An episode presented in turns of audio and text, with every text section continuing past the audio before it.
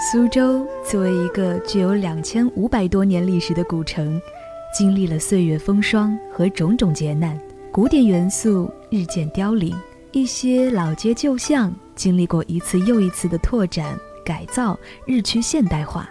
纵然有点苏州元素在装点，那也只能算是新古典主义的作品。要从中窥见苏州的旧影，着实是件难事。漫步平江历史街区。说不定就会满足你的愿望。在许多游人眼中，那些发在网上、印在纸质出版物上的照片和电视镜头中的平江路，竟是这样的美。流连忘返者有之，赞叹不绝者有之。与其说是穿越了时空的沧桑，还不如说是发现了苏州城里原先不过一条普通街巷的美。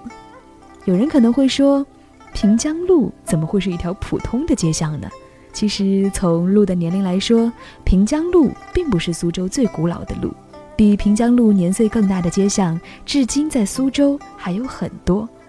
北宋开宝八年，苏州在吴越前世政权的统治下叫平江军。北宋政和三年，苏州升为平江府，元代叫平江路。到朱元璋打下平江路后，改为唐时的名称，又叫苏州府。这条路原先应有十口古井，叫十泉里，改名为平江路，大约就是在明清之际的事情。平江路虽然得名相对较晚，但一些桥在南宋平江图上早已出现了，如雪糕桥、朱马交桥、唐家桥、湖香石桥等。并且在原址未变，河路并行的双棋盘格局和一些横向也没有改变。从规划上来说，说平江路是古城的一块化石也未尝不可。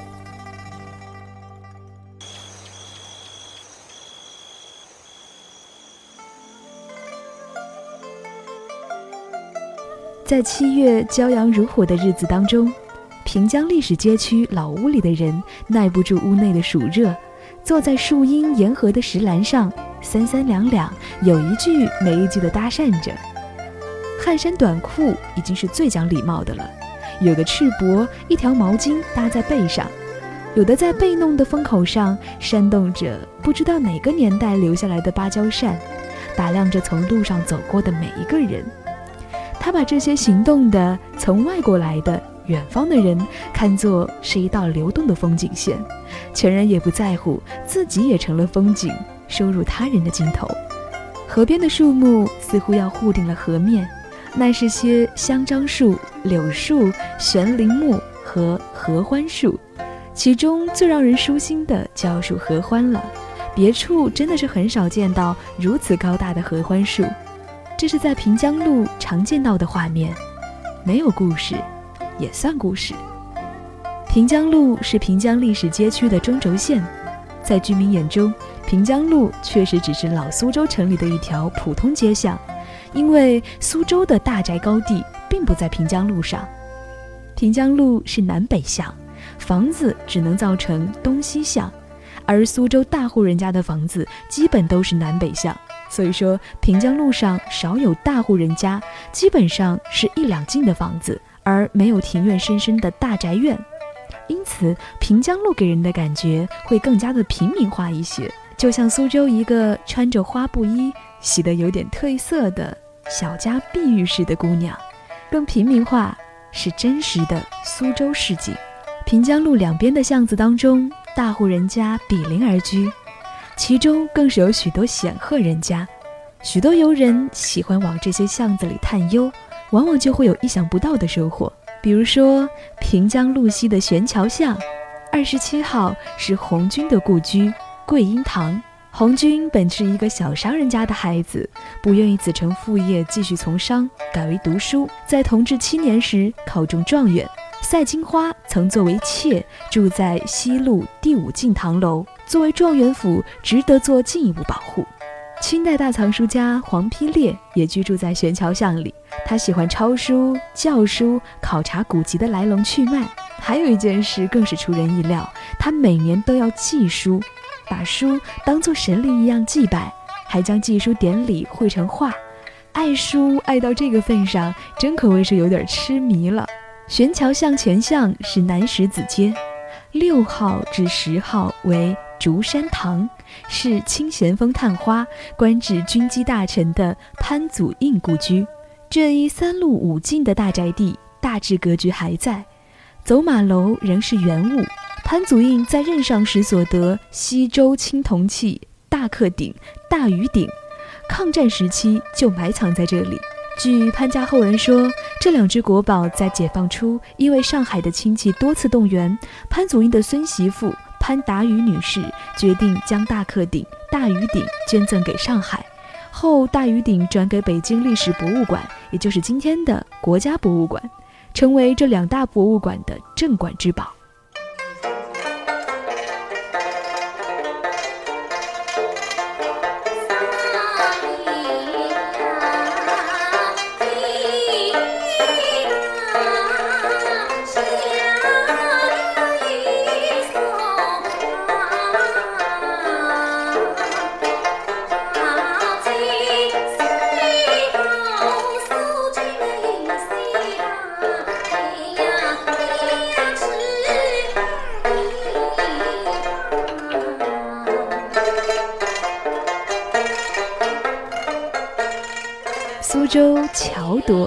在平江路更是如此。在一百一十六点五公顷的地方，竟然就有十八座桥。这些桥不仅见证历史，又是美的化身。几乎每座桥都让你流连忘返。你从赣江路北侧走进平江路，见到的第一座桥，是座东西向单跨的石梁桥，在宋代的平江图上叫四东桥。是因为桥西有一个唐代的资寿寺而得名，后来又转称为师婆桥。这大概是因为资寿寺是一座尼姑庵，而苏州人习惯称尼姑为师婆。吴语中没有卷舌音声母，所以说师被说成司，司婆是会引发人种种联想的。我想这也算是平江人的幽默吧。师婆桥的桥身部分保留了不少武康史。特别是主要结构桥头排柱和两头雕有灵芝、宝莲的长细石，都是武康石。武康石产自浙江省的武康镇，石质坚硬，状似朽木，古朴秀丽，是修造园林的佳品。建桥不采用苏州近郊的金山石，舍近求远，采用了从浙江运来的石料，可以看出古代苏州人对于工程质量的追求。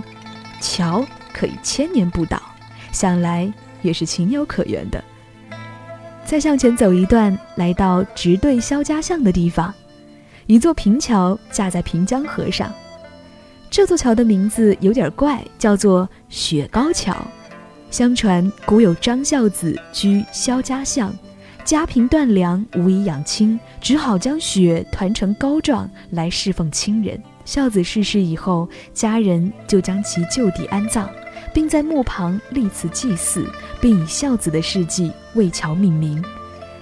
这个故事美得有点凄凉，多少变现了苏州人对亲情的重视，对孝道的表彰。桥上原来就有一座土庙，构成了桥驼庙的格局。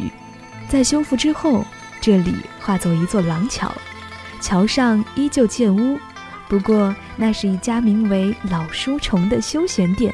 出售零食、饮料和书刊，广告上称吃喝读一条龙，常有些老外坐下来要一杯咖啡，呆呆地看着后窗外的水巷。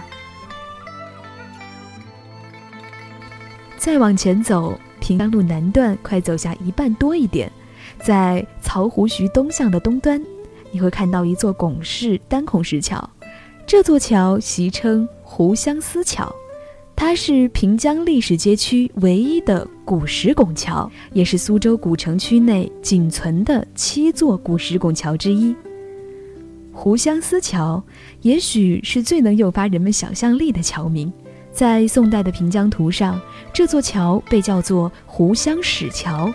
相使是宋代的一种官职，相当于今天的公安分局局长。从什么时候起，这座桥的桥名转化为湖相思桥，那就不得而知了。走上桥，环顾桥面，你会发现中心的石板上雕刻着轮回纹，暗含佛家生死六道轮回的观念。在桥西兔南侧的金刚石上刻着“桥神土地”四个字，说明在苏州民间早已有祭祀桥神的习俗。在以前，桥神不止这一处，可是现如今，湖相思桥的桥神土地却是仅有的留存了。欣赏了湖相思桥以后，不妨驻足停步，或者退后的更远一些，观赏一下与之犄角相交的唐家桥。唐家桥是横跨平江河的支流湖相思河的石梁桥，这两座桥的桥孔一圆一方，与周庄古镇宁波海内外的双桥有异曲同工之妙。但这里的双桥要比周庄的双桥早四百年以上。